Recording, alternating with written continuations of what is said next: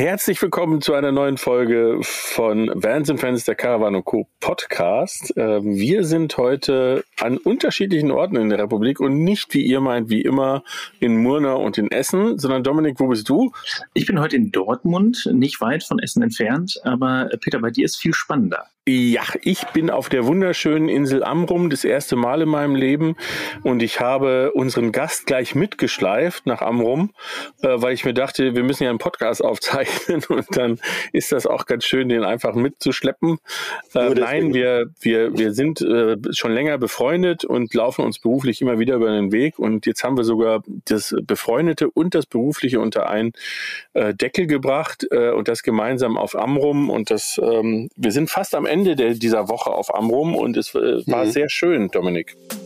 Vans and Friends, der Podcast rund um Caravaning, Vanlife und Outdoor. Präsentiert von Caravan und Co. Der Messe für Caravan und Outdoor im Norden. Wirklich. Aber jetzt, äh, ja, das, das, bevor der Gast sich vorstellen darf, würde ich dich bitten, Dominik, ihm die Aufgabe zu stellen. Ja, die Challenge. Also, äh, die Challenge. Das, was ihr jetzt nicht seht, wir sehen uns ja alle und ähm, er hatte gerade ein wenig erschrocken geguckt. Und zwar gibt es bei unserem Podcast immer eine Subline. Und zwar ist es der offene, persönliche und End Punkt, Punkt, Punkt Camping Podcast. Und dieses End Punkt, Punkt, Punkt, also entlangweilig, entlustig, entnervend, das darfst du dir während der Folge überlegen. Und ähm, auch da muss ich immer wieder dazu sagen, bin ich gespannt, ob du es während der Folge schaffst, dir das zu überlegen oder wie jeder unserer Gäste am Ende nochmal überrascht wirst, äh, wenn du dann gefragt wirst, was denn das E-Wort ist. Und ich glaube, jetzt okay. ist der Moment, wo du dich dann auch vorstellen darfst. Ja, wundervoll. Ja gut, der Peter hat es ja schon zum Teil getan, also die Verbindung zumindest von Peter und mir. Ähm, ich bin der Sebastian Kuhn, komme aus dem schönen Mittelfranken, ähm, aus der Nähe von Nürnberg. Und ähm, ja, ich bin 55 Jahre alt, habe zwei, drei Kinder und bin beruflich gesehen Fotograf. Und ähm, also jetzt nicht Journalist, sondern ich bin Werbefotograf, habe ein Studio in Nürnberg und ähm, habe dort 14 Mitarbeiter und wir sind leidenschaftliche Fotografen, Stop-Motion-Animateure, 3D-Digitalisierer äh, und ja, ich liebe meinen Beruf. Und wir haben uns nicht über den Beruf kennengelernt, sondern wir haben uns privat kennengelernt am Gardasee, ne, Peter? Ja. Damals, vor keine Ahnung wie vielen Jahren. Genau. Und Jetzt erklärt sich auch die Frage, warum du bei uns im Podcast bist, weil wir haben uns beim Campen ja. kennengelernt. Ja, ja, genau. Ja, ja. Genau. Und ich habe mich sehr darüber gefreut, dass der Peter ähm, mich nach Amrum mitschleifen wollte, so wie er das jetzt ausgedrückt hat. Ich habe mich da vollkommen gegen gesträubt. Nee, nee, Katz natürlich überhaupt gar nicht. Ich war auch noch nicht auf Amrum und ich wohne in Mittelfranken, bin aber überhaupt kein Mittelfranke. Ich bin ein Schleswig-Holsteiner. Ich komme äh, von der Ostsee drüben, von Eutin. Das heißt, ich kenne die Ecke hier oben sehr gut und Amrum stand schon lange auf dem äh, Must-Have-Zettel definitiv. Und dann habe ich mich sehr gefreut, dass der Peter sein Urlaubsziel hier hingelegt hat und wir mitfahren durften. Und jetzt machen wir tatsächlich auch noch ein bisschen jobmäßig was zusammen. Aber im Prinzip haben wir die Zeit hier in der Natur genossen und die Insel erkundet. Das ist wirklich ein Hammer. Also die Insel, Achso, ich darf dieses E-Wort ja erst am Ende sagen, ne? Aber es ist, ja. ja. mir würde schon was einfallen, so ist es nicht. Aber es ist, ist also Wahnsinn. Also man muss auf Natur stehen, das ist definitiv so, aber allein, allein diese Strandgröße ist von dem Kniepsand, so heißt dieser Strand, Europas größter Strand, äh, die ist absolut beeindruckend. Das ist wirklich, man denkt, man ist irgendwie Salt Lake City. Es ist weiße, weißer Sand, solange das Auge reicht und das noch in der Tiefe des Strandes. ist irre. Also wirklich irre. Größter Strand Europas. Ja, genau. Ich wollte gerade sagen, jetzt muss ich direkt mal nachfragen. Ja. Äh, äh die Insel, wenn ich mir die bei, bei Google und äh, Konsorten angucke, sieht die sehr klein aus. Aber das ist Europas größter Strand. Ja, weil der so eine Tiefe hat. Tiefe. Es geht um die Tiefe. Es ist wirklich, ja. ich habe, äh, also hier, als wir angekommen sind, hat einer gesagt, ja, ja, wenn ihr zum Wasser wollt, dann nehmt euch mal eine Dreiviertelstunde zum Hinlaufen. Da habe ich mir gedacht, okay, Bruder, du läufst halt ein bisschen langsam, ne? Das geht auch schneller. Und dann sind wir halt über die Düne drüber und dann versteht man ganz schnell, warum. Du siehst wirklich so ganz am Ende so einen dunklen Streifen und das muss dann das Meer sein. Und dann äh, läufst du dahin und das ist irre. Also, wenn ich mich nicht alles täusche, dann ist die Tiefe bis zu zweieinhalb Kilometer. Kann das sein, Peter? Ja, ich glaube bis zu drei Kilometer sogar. Oder drei Kilometer tief. Ja, mein Gott. Ja, das ist ja. schon, das ist schon gut. Ja, also ja. es ist wirklich, man hat so das Gefühl, dass man so ins Endlose geht. Weil gerade ja. jetzt heute zum Beispiel ist es windstill. Das heißt, du hast also diese, diese endlosen Strand und dann hast du das Wasser, aber das Wasser ist spiegelglatt. Es gibt keine ja. Wellen, es gibt keinen Wind. Das heißt also, das ist nochmal endlos. Also es ist so ein bisschen, ich habe vorhin schon gesagt, es ist so ein bisschen wie so ein Horrorfilm, weißt du? Du, du, du gehst so über diesen Strand, schaust in Richtung Wasser und dann drehst dich um, auf einmal sind alle weg. Ja, ja, und dann genau. hast du nur noch Sand ja. und Meer. Ja, und der Nebel. Ja, der Nebel. Nebel, genau. Ja. Wahnsinn. Wie breit ist denn die Insel allgemein? Da kann ja nicht mehr viel kommen, oder? Oh, jetzt kommen die schwierigen Fragen.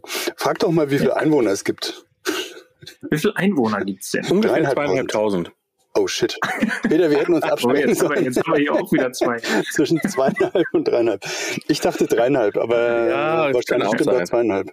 Ah. Das kann auch sein. Also es ist doch ganz einfach. Du musst, du kannst ja analog dazu oder äh, während wir hier reden, kannst du in Wikipedia Amrum eingeben, dann wirst du alles sehen. Aber das Entscheidende ist, äh, ein kleiner Fakt, den wir hier gelernt haben, ist der Kniepsand, also dieser Strand, gehört rein geografisch und verwaltungstechnisch nicht zu der Insel sondern mhm. die Insel ist sozusagen alleine. Der war früher auch durch bis in die 60er Jahren durch einen Priel ähm, hat der war der getrennt von der Insel und ähm, gilt sozusagen als eigenes Gebilde.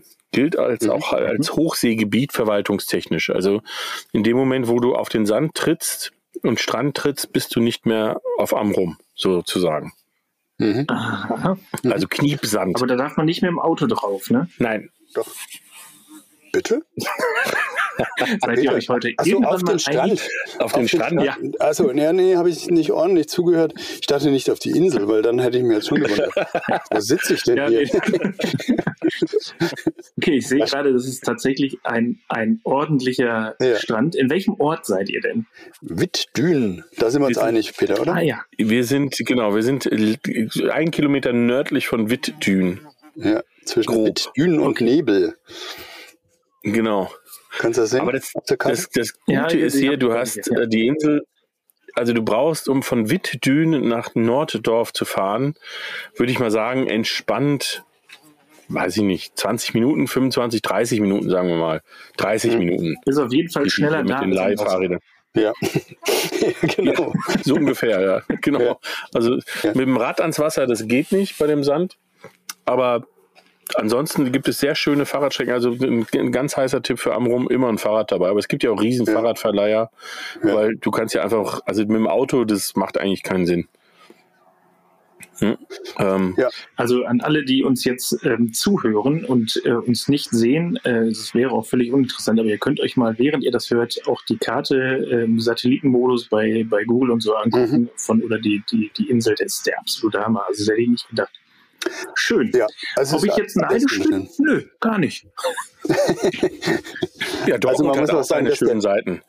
Ja, das Einzige, was ich zu bemängeln habe am Amrum, das ist eigentlich ihre Kreativität in der äh, Namensgebung ihrer Dörfer. Also das eine dort also Dorf Süddorf zu nennen und das andere Norddorf, finde ich, sage ich mal, da wäre ein bisschen Potenzial noch drin. Und ja. Nebel, ja, also ja, ja vielleicht ja, Nebel oder wie, also und Gewitter. Also finde ich ein bisschen, äh, pff, ja, geht noch was. Aber ähm, ansonsten, ne, man merkt, man muss schon wirklich danach suchen, was Negatives zu finden. Der Fährfahrt war nett, ja, ne, aber gut, was kann man eine Fährfahrt schon falsch machen irgendwie? Zwei Stunden gedauert.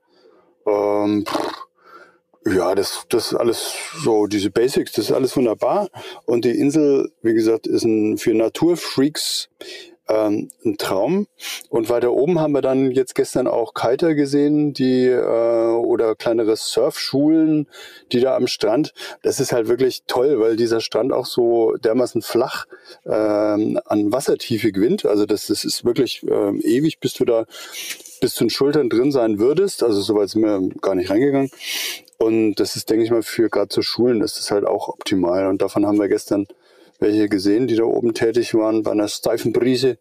Und ja, es ist also wirklich toll. Und der Campingplatz dazu noch auch absolut riesig in den Dünen drin. Da gibt's dann demnächst zwei, drei Fotos, ne? Haben wir ja gemacht. Ähm, ja, das ist, das ist ja, ähm, das ist ja das Schöne, dass wir ähm, in dem Fall das Berufliche, äh, dadurch, dass wir im Campingbereich tätig sind, ja sehr gut hier verbinden können. Also wir sind, ähm, um das vielleicht kurz zu erklären, lieber Dominik, äh, du weißt es, wir sind hier oben auch, um den Campingplatz uns einfach mal anzuschauen, ähm, weil wir diesen Campingplatz auch so ein bisschen ähm, featuren wollen in, in so einem Projekt, was wir in Zukunft machen. Und der Campingplatz wurde neu übernommen von äh, einem Betreiberpärchen ähm, vom äh, Dominik, glaube ich. Ähm, und vom von Nadine, ähm, nicht von dir. Jetzt kann ich es euch ja sagen. genau, jetzt kann ich es sagen. Ich habe Doppelnamen Dominik Nadine. Dominik Nadine. nee, also nicht Dominik Krause, sondern Dominik Cloud und Nadine Cloud. Und ähm, das, das Witzige ist, die haben, ähm, die haben interessanterweise, bis sie hier nach Amrum kamen, den äh, Wohnmobilstellplatz in beim Kloster Annex betrieben. Und das ist ja so ungefähr, das ist ja das einmal komplett auf der anderen Seite der Republik eigentlich das Gleiche.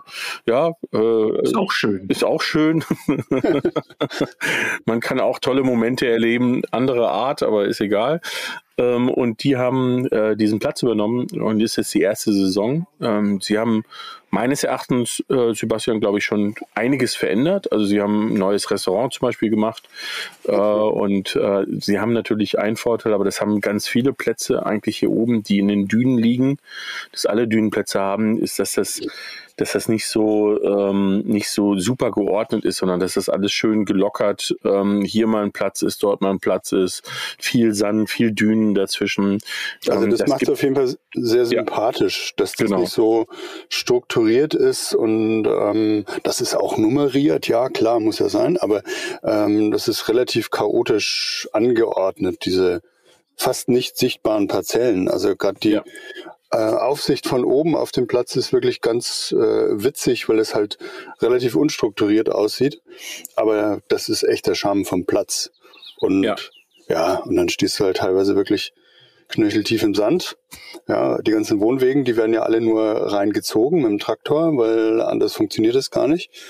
Ähm, oder hast du mal jemanden gesehen, der mit dem Auto reingefahren ist? Oder darf man nein, das gar nein. nicht? Also das ist, äh, ich sag mal, alle Stellplätze, die du befahren kannst, die sind eigentlich für Wohnmobile. Mhm. Ähm, und alle Stellplätze, die du nur noch mit dem Traktor befahren kannst, sind dann eher für die Wohnwegen.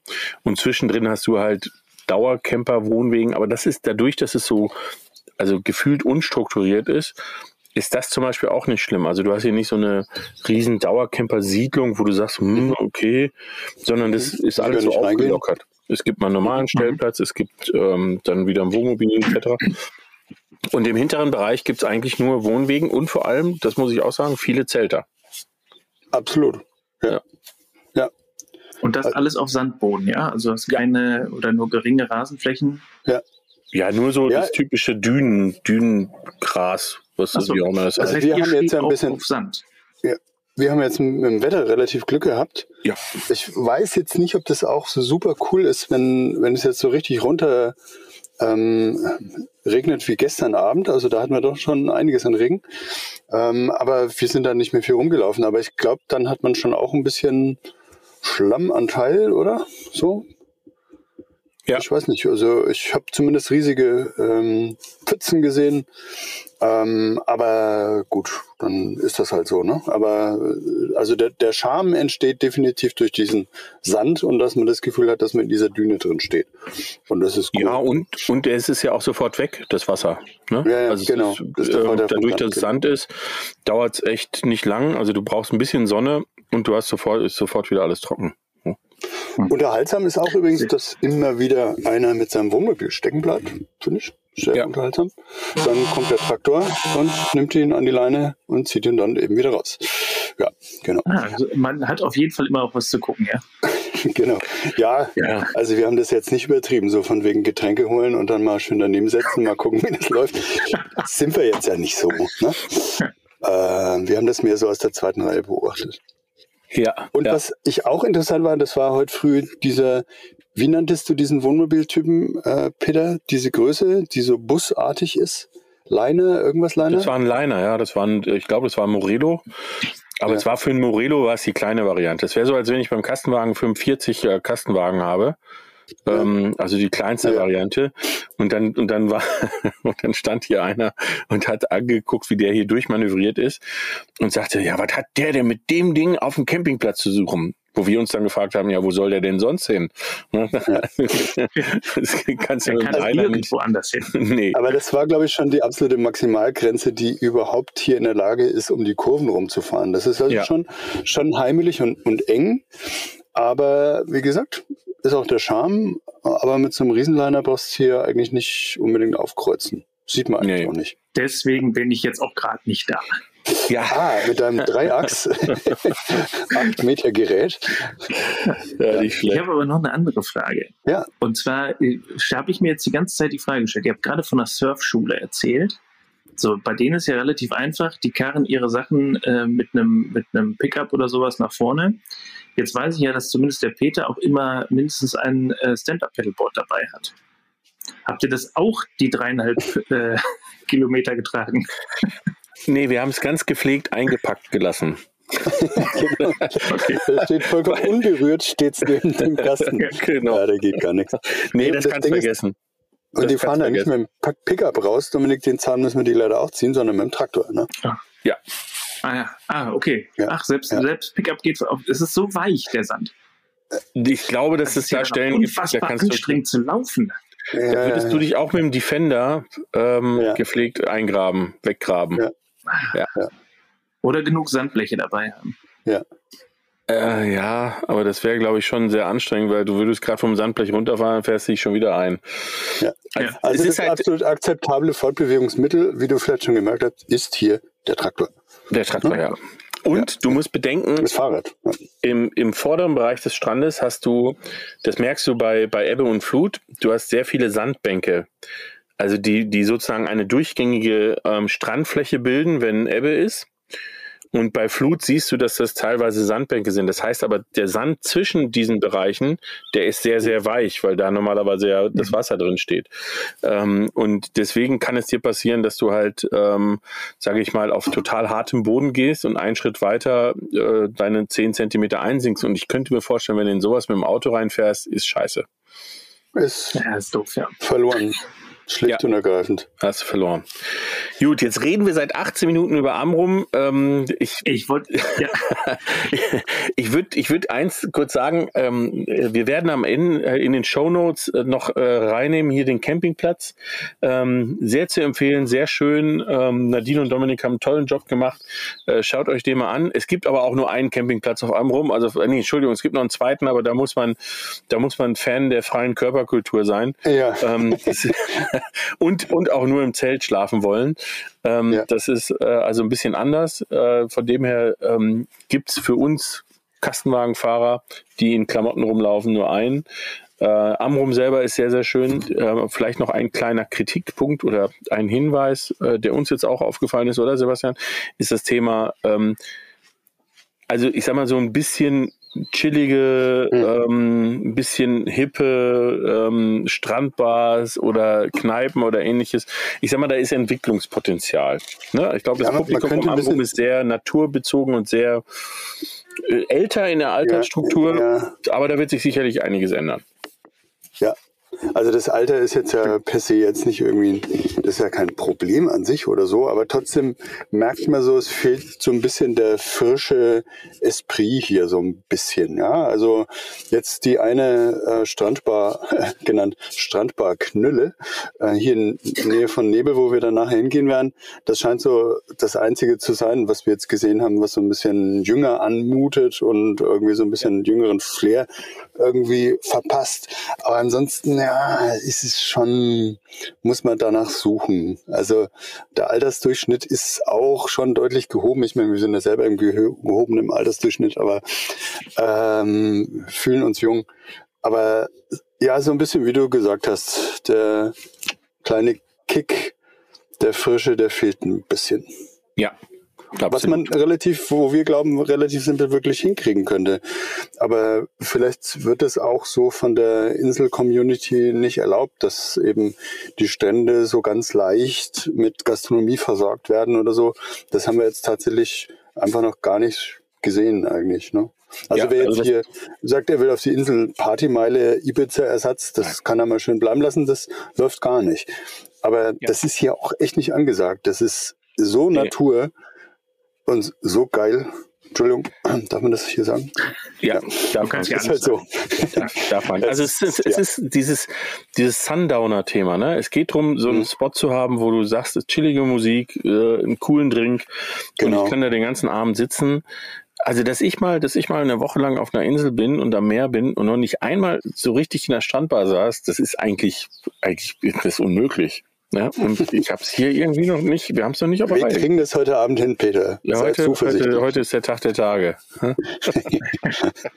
ah, denk dran, morgen früh 6 Uhr geht die Fehler. Ja, aber nur unsere Peter darf ausschlafen. Nö, ich kann ausschlafen. Ja.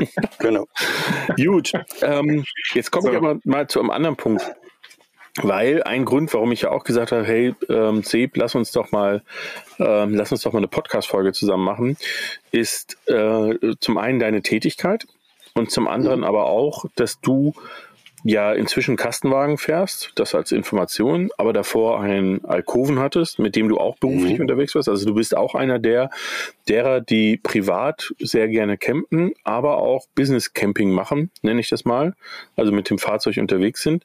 Äh, und was du nicht erwähnt hast, ist, und das finde ich eigentlich das Spannende an deiner Tätigkeit, du machst ja nicht nur ähm, in einem Studio Fotografie, sondern du selber persönlich machst auch viel Eventfotografie, ne? Jupp, genau. Also, Was ist Eventfotografie, damit die Leute das verstehen? Ähm, also ähm, wir, wir nennen das einfach mal genauer Sportevents, also Sportveranstaltungen, ja, also Events, Veranstaltungen. Und das, was ich ja nicht hauptsächlich gemacht habe, ist ähm, Reportage von Triathlon-Events fotografiert habe. Aber vielleicht äh, noch mal kurz andersrum, weil jetzt Kasten und vorher anderes Gerät gefahren. Und wie bin ich zum Campen gekommen? Mhm. So, Vater hatte einen Alkoven, haben wir mal ausgeliehen, gleich mit Kindern zusammen und haben das mal getestet, ob uns Camping an sich überhaupt taugt. Weil ich sag mal, bin fast wie jeder unserer Generation ein bisschen Camping geschädigt eigentlich. Äh, Zelten, Speedkocher und so, das stand mir irgendwann äh, wirklich ziemlich weit oben. Also das ging gar nicht mehr. Und Camping mit Wohnmobil ausprobieren ist halt in jungen Jahren auch kostenintensiv. Und gut, mein Vater hatte eins, ich habe es mir ausgeliehen mit meiner jetzigen Frau zusammen und mit Kindern ab nach Frankreich. Und es war super cool. Also erstes Erlebnis war richtig super cool. Und hoffentlich können wir uns das auch mal leisten. Und dann haben wir uns einen gekauft, einen Alkoven ähm, mit drei Kindern äh, an Bord, äh, 6,50 Meter Alkoven und hinten Stockbett drin, wunderbar. Hat alles super funktioniert. Die mittleren Kinder sind jetzt so groß, dass sie nicht mehr mitfahren, äh, ihr eigenes äh, Urlaubs, äh, ihre eigene Urlaubsgestaltung haben. Und jetzt haben wir den kleinsten, der ist zwölf, äh, und mit dem sind wir zu dritt jetzt eben unterwegs. Und da war es naheliegend, dass wir uns auch verkleinern. Also das war einfach, wir wollten kleiner und wendiger werden und überall durchpassen. Und deswegen haben wir uns auf einen Kasten reduziert, wobei man sagen muss, so eine große Reduktion ist es gar nicht. Und technisch gesehen sowieso nicht und vom Komfort auch nicht. Und seitdem sind wir Kastenfahrer und sind super happy und super zufrieden. Aufstelldach oben drauf.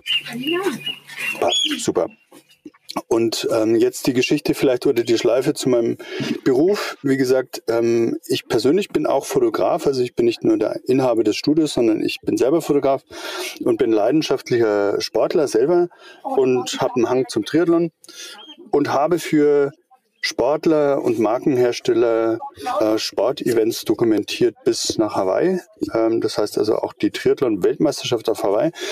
Ähm, da habe ich natürlich meinen Wohnmobil nicht mitgenommen, äh, klar. Aber bei allen Events, die eben in Europa stattgefunden haben, ähm, Schweiz, Österreich, äh, Frankreich, äh, Slowakei, mit dem Wohnmobil alles super cool. Hast dein eigenes Büro sozusagen dabei, deine eigene Umgebung, kennst deine Technik und so und super flexibel. Und ja, also ich bin jetzt nicht der, der Van-Worker oder Van-Lifer, ja, das bin ich nicht, das wäre jetzt vollkommen übertrieben. Liegt einfach daran, dass ich das Studio eben auch habe. Aber wenn ich eben Events fotografiere, dann nehme ich gern meinen Kasten, pack da mein ganzes Equipment rein und fahre direkt hin und alles cool. Und ich glaube, so machen das eben viele andere Blogger oder so, die sind das ja genau so, dass man eben seine eigene Umgebung hat und in der Natur noch drin und ähm, ja, das passt gut zusammen. Du hast aber auch äh, bei diesen ähm, Reportagen beziehungsweise bei den Sportveranstaltungen, die du begleitest hast, ähm, glaube ich, äh, ich kann mich erinnern, auf Mallorca oder so oder schon öfters auch als äh, Motorradfotograf gearbeitet, ne? Ja, absolut. Also Triathlon heißt drei äh, Sportarten. Wem, äh, dieser Begriff, gibt es ja viele, die den Begriff jetzt so nicht kennen. Triathlon besteht aus Schwimmen, Radfahren und Laufen. Ähm, also das Gesamtergebnis ist das Ergebnis. Ähm, Sportler machen das eben direkt hintereinander, zuerst schwimmen, dann Radfahren, dann laufen. Und äh, genauso die Reportagefotografen, die so ein Sportevent dann begleiten, ähm, die das Schwimmen, na, da schwimme ich natürlich nicht mit, ist ja logisch. Ähm, da äh, fotografiert man meist vom Ufer aus.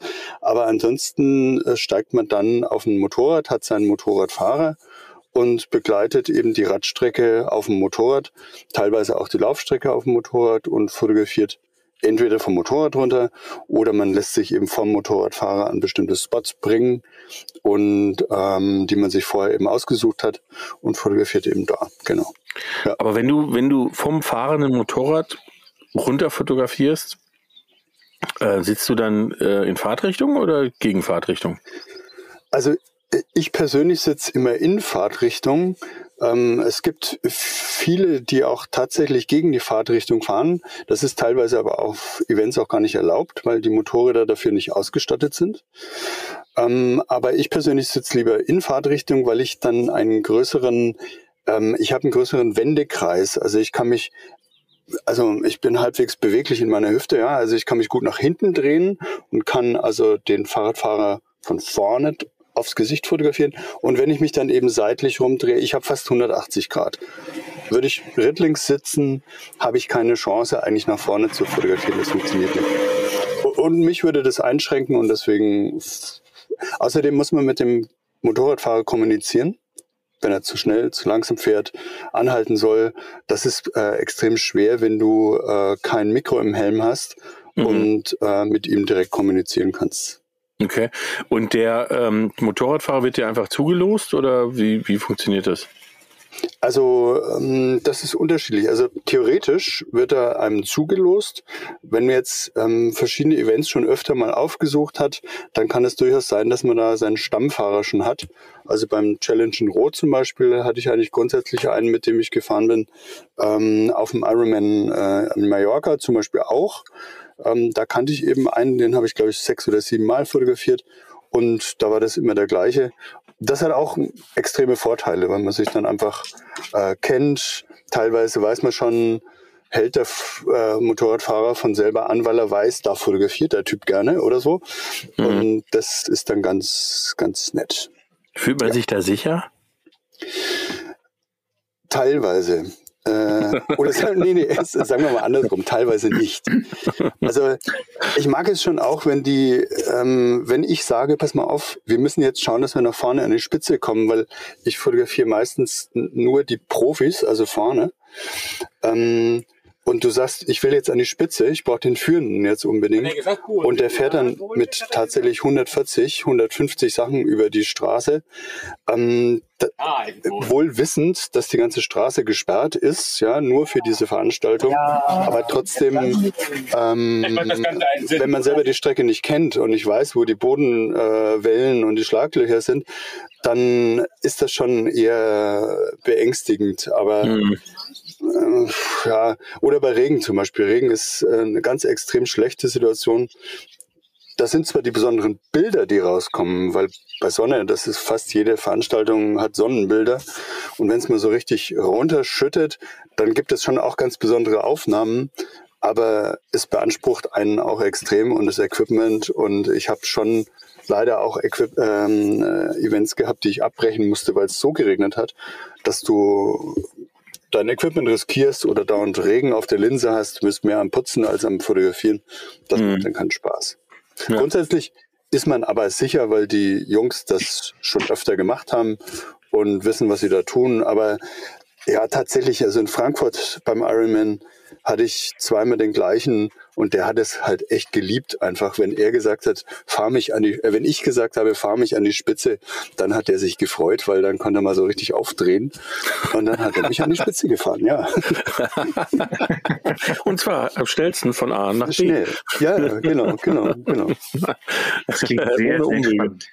Ja. Ja, cool. Macht auch viel Spaß, kann man, kann man absolut so sagen. Ist aber schon eine besondere ähm, Umgebung, in der man da arbeitet. Also du hast da extrem die Situation, dass du nichts nochmal stellen kannst, sondern du musst den Augenblick so mhm. schnell finden, der dir gefällt oder wo du glaubst, dass das Foto gut entstehen kann. Da kannst du nicht sagen, ey, Alter, halt mal an, mein Bild war unscharf oder so oder die Belichtung war falsch. Also geht alles nicht. Man läuft übrigens rum wie so ein Soldat. Also du hast alles umhängen, zwei Kameras, Ersatz, ähm, Akkus, Blitz, ähm, das schaut wirklich ein bisschen beängstigend eigentlich fast aus, wie man da so rumläuft. Aber du musst das alles tragen und das sind so 10 bis 15 Kilo, die man dann teilweise äh, 10, 12 Stunden trägt. Ist anstrengend. Also mhm. am Abend weiß man definitiv, was man gemacht hat. Und Ironman dauert bei den Profis acht Stunden, ähm, ist dann quasi mit dem Start und mit dem Ziel und mit ein bisschen Amateuren vielleicht da hinten noch dran, 14, 16 Stunden lang. Und das ist schon amtlich. Hm. So. Äh, jetzt mal eine Frage, weil das ist, glaube ich, ja auch für den Laien ganz interessant. Du sagtest gerade oder hast gerade was gesagt darüber, wie viel das wiegt, was du da so mit dir rumschleppst. Hm. Ähm, aber was hat das für einen Wert? Also, weil ich, ich, ich finde, das muss man ja auch immer mal sagen, ähm, dass, dass eure Ausrüstung, ähm, äh, viele Leute denken, fotografieren wäre so einfach. Ähm, aber alleine die Investitionen in die Ausrüstung, ich meine, was du da im Körper hast, das sind ja dann schon ein paar tausend Euro, ne? Ja, das sind's. Also das sind meistens zwei Kameras, also zwei Buddies und ähm, drei Linsen meistens und das in Summe, ja, sind wir wieder bei den 10 bis 15 ähm, sind 10.000 bis 15.000 Euro, die man da so mitschleift. Okay, also Stürzen ist nicht erlaubt. Ah ja, kleine Anekdote dazu. Äh, also das war beim Ironman Regensburg. Ähm, also man muss dazu sagen, man hat zwei Buddies an sich hängen, also zwei, ähm, zwei Kameragehäuse, weil man auf denen verschiedene Brennweiten an Objektiven drauf hat. Man kann selten die Objektive auf seiner Kamera wechseln. Also auf dem Motorrad äh, kann man das schon, aber es ist extrem gefährlich. Aber man hat die Zeit dazu nicht. Also das ist eigentlich das Thema. Deswegen hat man mindestens zwei Kameras umhängen und dann nimmt man die rechte oder die linke Kamera. Und ich fuhr auf dem Motorrad und wir waren dabei, zur Spitze zu fahren und ich, äh, ich weiß nicht, ich habe so nach vorne geschaut, an der linken Schulter vom Fahrer vorbei und ich sehe auf der linken Seite so, so einen Schatten. So, das sah so aus, als ob uns irgendwie ein Tier irgendwie verfolgt oder so ein kleines, ein Vogel vielleicht auf gleicher Höhe fliegt oder so. Und ich guck nach links und ich denke mir, nee, das kann nicht wahr sein, das kann nicht wahr sein. Und ich sehe sowieso quasi mehr oder weniger in Zeitlupe mein 80 bis 200 Millimeter Objektiv so über die Fahrbahn springt. Ja, ich habe gedacht, nee, das, das ist jetzt, äh, ich bin überarbeitet. Nee, es war so, dass sich das Objektiv vom Gehäuse gelöst hat und einfach rausgeflogen ist. Und es ist dann, das hat sich dann nachher angehört wie so ein Cocktail-Shaker, ja, wie wenn du so Eis in Cocktail-Shaker schüttelst. Also das war gänzlich im Eimer und ähm, ja, es ist dumm gelaufen. Ja. Hat sich einfach vom Gehäuse gelöst. Dann habe ich mir einen Workaround überlegt und dann habe ich mit so kleineren Sicherungsseilen das dann eben an dem Gurt befestigt. Und dann ist es nie wieder passiert. Aber das eine Mal fand ich auch echt genug. Ja, das äh, gehört zum Berufsrisiko, ne? Jo, genau. Ja. ja. ja, ist jetzt bei reinen Schreibtischtätern vielleicht das Risiko ein bisschen geringer. Aber bei solchen Sachen, da ist, ist schnell und dann sind halt schnell 2000 Euro im Eimer. Das ist halt immer schon, schon blöd. Mhm. Und bei Regen, na, das ist, da geht's dann schnell, noch schneller, dass halt noch mehr kaputt ist. Das ist schon schwierig. Mhm. Mhm. Ja, gut. Ähm, das ist, also ich finde es total spannend, weil ich, also natürlich ist sicherlich das, was ihr im Studio macht und das, was du mir von 3D-Visualisierung und so weiter erklärt hast, das ist auch sehr spannend, aber ich glaube, das würde, das wäre sehr schwer, das jetzt wirklich ähm, äh, sozusagen im, im Podcast zu platzieren, was ihr alles da macht, weil das ist schon, das ist schon ähm, hohe Kunst. Aber dieses, dieses Thema mit den Events und mit den Veranstaltungen und diesen Moment einfangen, das ist ja auch was, was bei unseren Veranstaltungen ich immer wieder super schön finde. Und du hast ja das Gates, nee, nicht das Gates of, doch, das Gates of Summer auch einmal, einmal mhm. das Gates of Summer und zweimal das CVSM begleitet als Fotograf. Und äh, das macht hinterher auch die Veranstaltung so aus, ne? dass man, dass man äh, dann nochmal gucken kann und nochmal so Momente erwischt und auch die Menschen nochmal sieht in diesen Momenten, äh, die einem so in Erinnerung bleiben. Ne? Also ich finde, das ist noch immer äh, eines der wesentlichen Sachen, oder das hat jetzt der Dominik ja auch beim CVSM, beim GOS des letzten Jahres gemacht, dass man, äh, dass man sich so ein bisschen diese Veranstaltung einfach mit in die Zukunft nimmt. Ne? Also ich finde es mit das Schwierigste eigentlich. Gute Reportage ähm, finde ich äh, toll anzuschauen. Also wo du wirklich in den Bildern die Atmosphäre, die Stimmung irgendwo so mit aufsaugen kannst. Aber das ist mit das Schwierigste, was es eigentlich gibt. Also gestellte Sachfotografie hat einen ganz anderen Anspruch. Das ist eher was Technisches, da musst du sauber arbeiten. Kreative Produktfotografie ist auch, ne, stellt einen Anspruch an die Kreativität. Aber Reportage ist einfach die Geschichte, dass du musst dein Equipment in- und auswendig kennen. Das Equipment darf kein Hindernis sein, sondern das muss ein Sprungbrett sein zum guten Motiv. Mhm. Ja, das heißt also, du musst alles so im Griff haben, ähm, dass es dich nicht hindert, das Motiv sofort einzufangen, wenn du siehst. Und das ist das Interessante und ähm, das ist das, was mich an der Reportage so reizt. Ich fotografiere zum Beispiel, das ist eigentlich relativ verpönt, aber gerne Hochzeiten. Ja, das ist genau das Gleiche. Eine Hochzeitsfotografie, du kannst ja nicht hingehen und sagen, ey, Leute, Belichtung war nix. Kannst du das Ja sagen, nochmal wiederholen oder das Ring aufstecken das oder so? Ja, müssen wir nochmal machen. Ja, genau. War nix. Ich hatte da einen falschen ja. Winkel. Das kommt nicht so gut und ist ja wurscht, welches Event ist. Hochzeit oder CVSM oder was der Geil was, das Eingefrieren des Momentes und das Bild gibt nachher die Atmosphäre, dieser Situation wieder. Das finde ich faszinierend. Ja. Und äh, ja, ich finde, also Hochzeit kann ich komplett nachvollziehen, weil das ist ja, das ist nun mal eine eine Veranstaltung, wo enorm hohe Emotionalität herrscht, ne? Und ähm, also das das einzufangen ist ja, glaube ich, das auch was was der Auftraggeber in dem Fall das Brautpaar dann noch will. Ne? Also es will sich ja daran erinnern, wie unfassbar schön oder toll oder was auch oder glamourös oder was auch immer ähm, diese Hochzeit war. Ne? Und ich glaube, ähm, das ist dann natürlich dankbar, weil alle, weil alle eh sehr emotional sind und ich jetzt jetzt nicht auf einer, was weiß ich, auf einer Fachkonferenz für IT-Sicherheit sitze und, äh, und Menschen fotografieren muss. Ne? Ja, und jeder muss da auch mal durch so ein tiefes Jammertal durchgehen. Ich weiß nicht, ob du das auch schon erlebt hast, Dominik.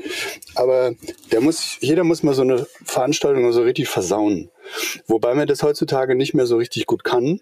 Ja, weil digital, du kannst ja wirklich aus dem allerletzten unter- oder überbelichteten Bild immer noch irgendwas rausholen, was erkennbar wird. Jetzt bin ich schon so alt, ähm, dass ich analog fotografiert habe früher, ja, also auf Dia oder auf Farbnegativfilm. Das sagt jetzt der jüngeren Generation nichts mehr, ist ja auch egal. Ja, aber da hat man so belichtet und konnte nichts noch, mehr. Hab's aber noch nicht gemacht. Du hast nicht gemacht? Hast du oder hast nee, du? Hab ich noch nicht. Nee, habe ich nicht. Ich habe tatsächlich eine, eine, analoge Spiegelreflexkamera noch zu Hause von meinem Vater stehen. Okay. Die funktioniert auch noch, aber ich habe es noch nicht geschafft, sie mal wirklich ja. äh, auszuprobieren. Also auf jeden Fall habe ich so eine Hochzeit halt mal komplett versaut. indem, und es ging wirklich einfach, weil du hast keine Kontrolle. Wenn du analog fotografierst, fotografierst du auf einen Film, du musst auf deine Belichtungsmesser vertrauen, du musst auf dein Auge vertrauen, dass der Fokus stimmt. Und ähm, wenn du dann technisch was falsch eingestellt hast, dann siehst du das erst nachher. Und das war so. Und ich habe tatsächlich sechs Rollen ähm, Farben-Negativfilm, die konntest du eins eins einfach in die Mülltonne schmeißen, weil es komplett unterbelichtet war und ich habe es nicht gemerkt. Und dann war das nur dadurch zu retten, dass Oma, Opa, Onkel und keine Ahnung, jeder hatte irgendwie so eine Ritschratsch-Kamera dabei. Und dann gab's doch irgendwie ein paar Bilder und ähm, das Brautpaar hatte Fotos. Es war so peinlich, so peinlich. War aber wirklich ganz am Anfang meiner Karriere und das ist mir so auch nie wieder passiert zum Glück. Es war echt nicht gut. ja, aber digital, das muss man sagen, da ist halt ja, Fluch und Segen mit digital. Aber das könnte nochmal ein ganz eigener Podcast werden. Deswegen ist, äh, ja, ist jetzt einfach alles ein bisschen sicherer. Ne? Du drückst drauf, guckst hinten auf dein Display und sagst, geht ja. oder geht nicht. Ja. ja. Aber umso, umso schwieriger ist es auch geworden, ähm, sich ein bisschen abzuheben. Ja, also, weil jeder hat jetzt super Filter auf seinem Handy, auf seiner App, auf seiner Kamera-App und kann da Tiefenschärfe noch raus und rein drehen und hin und her. Ähm, es wird schon schwieriger, sich da nochmal abzuheben und zu sagen, ich, ich kann das noch einen Ticken besser. Und weil einen automatischen Motivfinder, den gibt es in keiner Kamera. Ja? Und den ja. Ist, äh, ja. Ja. Ja, ist, äh, tatsächlich ist es äh, Fotografieren äh, oder es ist, ist, jeder kann fotografieren, äh, zumindest jeder kann knipsen ähm, und äh, das hört man dann auch manchmal oder spürt man auch manchmal, zumindest ich jetzt noch, äh, wenn ich jetzt so höre oder manche Sachen irgendwie äh, als Auftrag bekomme und dann auch sage, okay, so und so viel Zeit nimmt es in Anspruch, äh, Vorbereitung, Nachbereitung vor Ort, das und das kostet das. Und dann äh, gab es schon so zwei, drei Momente, wo dann die Praktikantin mit dem Handy vorgezogen wurde. Ja. Ähm, weil die kann das ja auch. Und dann, äh, ja, beim zweiten Mal wissen sie dann meistens, dass es halt nicht nur mit dem Handy funktioniert, aber es ist ja. äh, anstrengend. Ja. ja, das ist in der Tat anstrengend, weil jeder, der sein Handy bedienen kann, ist Fotograf. Das ist mittlerweile so. Aber Mei, das ist halt die Entwicklung gewesen und dann muss man über die Motive es schaffen, eben sich abzugrenzen und da ist in der Reportage Fotografie viel Luft. Also man kann ein Event ablichten oder fotografieren. Ja, und das eine transportiert dann Atmosphären noch und das andere vielleicht eher nicht. Jetzt fährt der Wohnwagen auf den Platz gefahren. Oder? Richtig gut genau. Deswegen, das ist der Nachweis, dass wir wirklich live auf dem Campingplatz sind. Ja. ist der Trecker wieder mit dem Wohnwagen vorbeigekommen. Ja. Du hast das Podcast-Rätsel gelöst, Dominik. Das war der Traktor, der im Wohnwagen fuhr. Genau. Der endlaute Traktor. Ja, genau. Ja, ja, wunderbar. Äh, wir haben schon wieder 42 Minuten. Ich, ich habe äh, ähnlich wie beim letzten Podcast-Aufzeichnung mit, äh, mit den Kollegen von Banalstufe Rot ähm, das Gefühl, wir sind erst am Anfang des Gespräches. Ähm, aber ja. äh, wir sind eigentlich am Ende. Aber äh, ich, ich hoffe doch, dass der, ähm, dass der Seeb auch dir, Dominik, mal persönlich über den Weg läuft, dass er zum Beispiel beim CVSM mal wieder dabei ist im Herbst mhm. äh, und, ähm, und vorbeischaut und man da einfach mal, oder wir eben nach Nürnberg fahren Vielleicht haben wir auch ja, einfach mal ein Produkt, wo wir sagen, mhm. hey, lass uns das mal in Szene setzen äh, und ähm, mal gucken, was man so alles rausholen kann. Das wäre sicherlich auch eine spannende Sache. Ähm, aber äh, für heute, ähm, ich fand es ein sehr, sehr schönes Gespräch, sehr viel über Amrum. Also wir haben, glaube ich, ähm, wir können, wir können uns auf ein Bier einladen lassen vom Amrum-Tourismus. Ja. wir haben viel für Sie getan. Ja, ja, ja aber es ist ja nicht gelogen, ne? muss man ja sagen. Nee, ist überhaupt nicht. Das kam von klein, Herzen. Und genau, noch ein kleiner Hinweis. Ähm, für alle die, die die Sylt wegen dem Schickimicki-Kram und so weiter nicht mögen, ja, die sind hier auf Amrum genau richtig. Also das ist, das muss man vielleicht auch so am Rande sagen, weil es ist ja wirklich so, dass äh, vielleicht noch zur Erklärung, Dominik, wenn du auf Amrum hier an, ähm, an der Nordspitze stehst, dann schaust du rüber nach Hörnum auf Sylt. Also es ist wirklich eigentlich direkt gegenüber ähm, und du schaust ähm, auf der einen Seite von Amraum immer äh, auf Föhr äh, als zweite Insel. Also diese drei Inseln sind sehr nah beieinander äh, und äh, deswegen äh, werden sie auch oft miteinander genannt. Aber wie gesagt, ähm, es ist anders als in Sylt. Ist es hier alles ein bisschen beschaulicher und das äh, gefällt uns sehr sehr gut.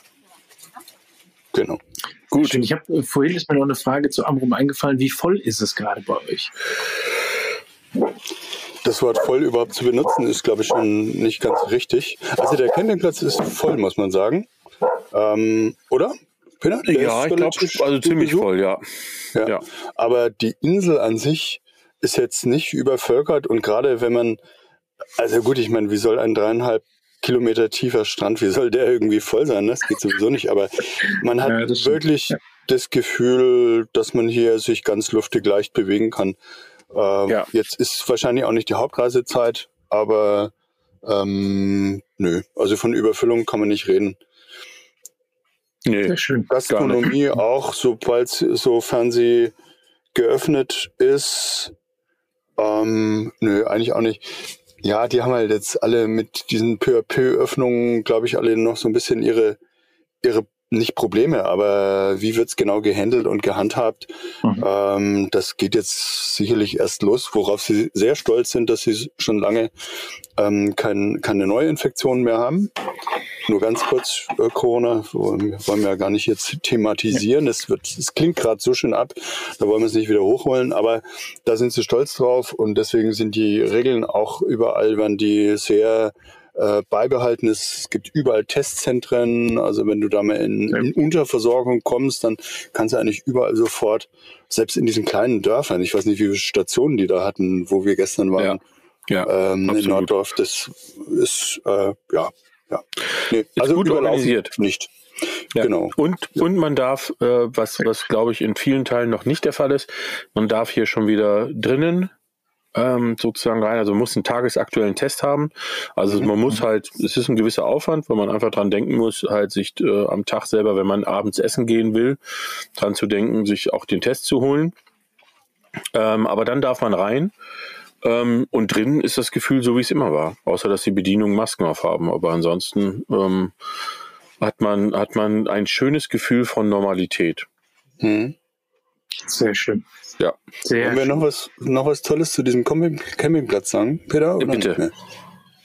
Doch, das. Restaurant Immer. da drauf ist sehr, ja. sehr gut. Also mehrfach gut. Also A haben sie eine tolle Karte, B können die richtig toll kochen und C sind die so nett. Und zwar natürlich nett, also nicht, wo du denkst, okay, ja, das schaffen die halten jetzt ein paar Stunden durch und dann äh, fallen sie wieder zurück irgendwie in einen äh, anderen Stil, sondern die sind einfach nett. Natürlich nett. Drei Bedienungen, die alles im Griff haben. Selbst das Restaurant, das voll besetzt ist und super cooles Essen. Ähm, muss man auch noch dazu sagen. Oder und ein Ambiente, ein Ambiente, was wir vorhin gesagt haben, dass, dass, ne, dass sich so ein bisschen was entwickeln muss auf der Insel, ähm, das findet man da schon. Also man merkt, dass dieses Betreiberpärchen auch die Idee, glaube ich, mitgebracht hat und gesagt hat, wir, wir schaffen da ein kleines Restaurant, was unabhängig vom Campingplatz, also, das, also ich würde auch als Einheimischer hier hinfahren äh, und mich in das Restaurant setzen. Es, äh, es ist ähm, sehr chillig, sehr schön gemacht ähm, preislich völlig in Ordnung und ähm, wie Seb schon sagt, mit einem hervorragenden Team äh, im Service. Jo, einen sehr guten Körper. Sehr schön. So, jetzt kommt die Aufgabe. Ja. Der offene persönliche, Der offene, persönliche und, End, und End Punkt, Punkt, Punkt, Camping Podcast. Oh shit, dann habe ich das Thema falsch verstanden. shit. Moment, nochmal. Super. Äh, ach so, ich dachte, das. Ah, shit. Okay. Der. Ähm, ah. Ah, jetzt muss ich schnell was überlegen. Der ewig in Erinnerung bleibende Camping-Podcast. Ja, geht er noch? Der, der offene persönliche und, und ewig in Erinnerung und ewig in Erinnerung. Ja, aber das ist nicht End. Endewig in Erinnerung end, bleiben. Ewig, ah, ja, stimmt. Doch, doch, endewig. Ja, das wollte ich doch sagen. Endewig. Das sagen. Das endewig. endewig in Erinnerung bleibende. Ja, endewig. Ein neues Wort, eine neue Kreation, eine neue Kreation. aus der Not geboren. Ja. Ja. Nein, hat mir viel Spaß gemacht mit euch beiden. Vielen ja, Dank, vielen Dank, dass ihr mich eingeladen habt, dass ich ein bisschen erzählen durfte. Vielen, vielen Dank. Ähm, ja, das war's. Äh, der kleine Hinweis noch von unserer Seite aus. Ihr findet alle Informationen zu Amrum, zu, dem, äh, zu der Gaststätte äh, und natürlich auch äh, zum Seb und äh, zu seiner Fotografie in den Show Notes. Schaut mal da rein. Ansonsten hören wir uns wieder nächste Woche in alter Frische. Ähm, wir werden uns jetzt noch äh, schön zum Kaffee Knülle begegnen. Das Jupp. ist so eine Strandbude, Butze. Und äh, hoffentlich mal. Von denen es Strand, nicht viele gibt auf der Insel. Nee, am Strand ähm, ein kühles Bierchen schlürfen. Äh, also in diesem Sinne ähm, auch dir ein schönes Wochenende, lieber Dominik. Und ja, danke, das wünsche ich euch auch noch. Genießt die Zeit noch äh, auf Amrum und mhm. ähm, ja, an alle draußen vielen Dank fürs Zuhören äh, und wie immer abonnieren und äh, genau. Bewertung abgeben und all, was man da machen kann, nicht vergessen. Ja, und dann äh, hören wir uns nächste Woche. Vielen Dank, sehr. Ja, wunderbar. Vielen Dank an euch. Vielen Dank. Ciao.